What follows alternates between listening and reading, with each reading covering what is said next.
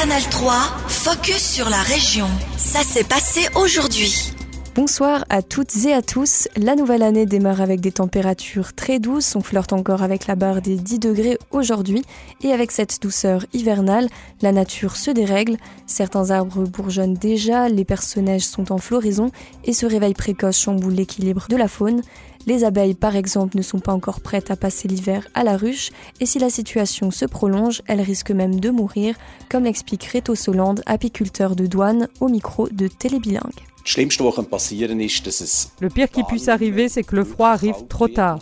Si la période de chaleur continue, les abeilles se croient à nouveau au printemps et la reine pond des œufs. Les abeilles épuiseraient leurs réserves et leurs forces pour protéger et nourrir ces larves. Et si une vague de froid survient à ce moment-là, les abeilles auraient un gros problème. Elles ne survivraient pas à l'hiver. Le dérèglement climatique soulève aussi un autre problème pour les abeilles. Le frelon asiatique pourrait proliférer. Cet insecte a fait son apparition en Suisse depuis plusieurs années et attaque les abeilles, mais le frelon asiatique n'est pas encore sur la liste des espèces invasives dans notre pays. La douceur hivernale actuelle modifie aussi les migrations des oiseaux, et oui, car sans neige et sans gel, la nourriture est plus facilement accessible pour les volatiles. Les températures positives depuis Noël ont donc un impact sur les espèces qu'on retrouve dans notre région, comme l'explique Philippe Grovernier, président et membre fondateur du Centre d'études et de protection des oiseaux de Bienne et environ. Quand il fait doux comme maintenant, les oiseaux chez nous en hiver seulement d'habitude ne, descendent pas jusque chez nous, ils n'ont pas de raison d'aller plus loin.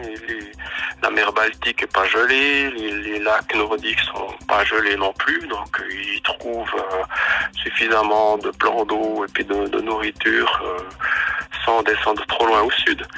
Avec la vague de froid qu'on a eue, ça a repoussé plusieurs espèces. Puis il y a eu des tempêtes aussi qui ont dû dérouter quelques, espèces de leur, euh, de voie de migration aussi.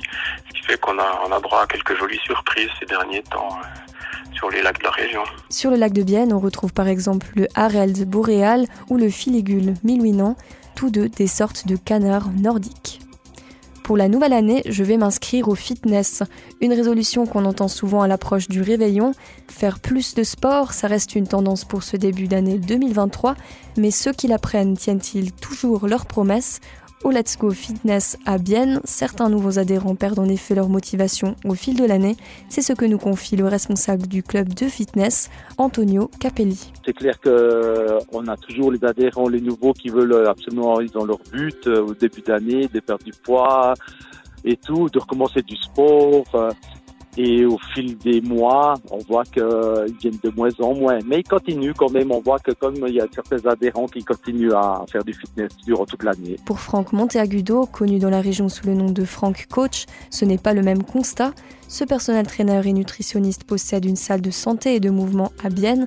Chez lui, il n'y a que peu d'abandon en cours d'année. Alors ici, on a un centre un peu particulier, c'est que comme on fait beaucoup de personnel training, on suit le client au plus près. Ça veut dire qu'on le motive chaque semaine, puisqu'il vient nous voir euh, chaque semaine. Certains sous les régimes viennent viennent, viennent 3-4 fois par semaine.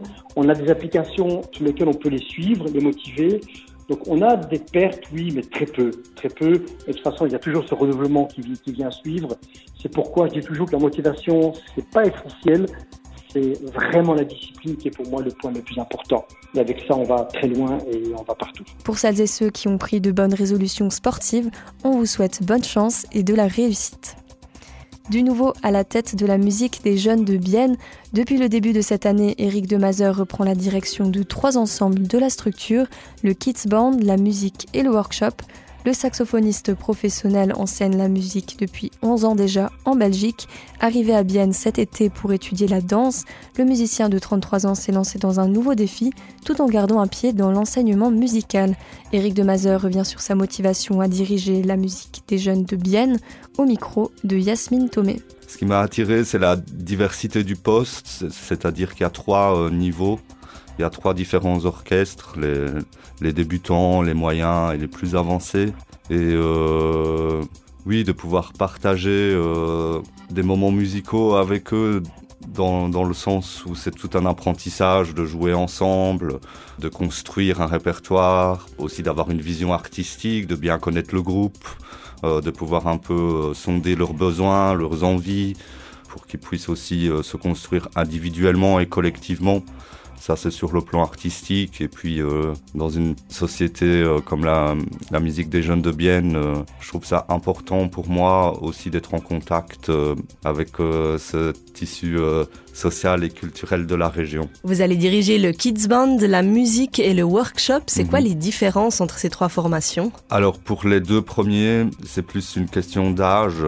Ils essayent quand même de les regrouper dans la même tranche d'âge. Donc le Kids Band, c'est plus ceux qui sont dans le début de l'apprentissage. Et donc le dernier, le workshop, euh, là c'est pour euh, les plus avancés, mais aussi c'est plus destiné à la musique un peu plus actuelle, la musique jazz, l'improvisation. Parce que quand on a un certain niveau et une certaine pratique avec l'instrument, euh, on arrive à une manipulation plus aisée du langage musical, donc on peut les amener à un travail vers l'improvisation. Donc on va prendre des petits standards de jazz, ils vont commencer à improviser. Voilà. Et pour les tout petits, finalement, dès les débuts de l'apprentissage musical, on peut déjà jouer en groupe? Oui, oui, bien sûr, on peut déjà jouer en groupe.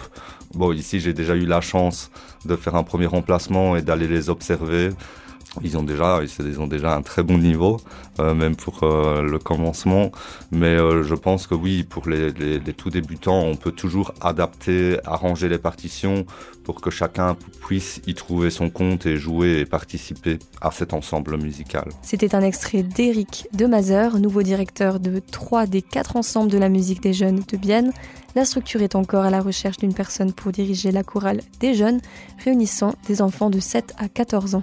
Retrouvez notre interview complet sur ajour.ch. Canal 3, focus sur la région. Aussi disponible en podcast sur Spotify et Apple Podcast.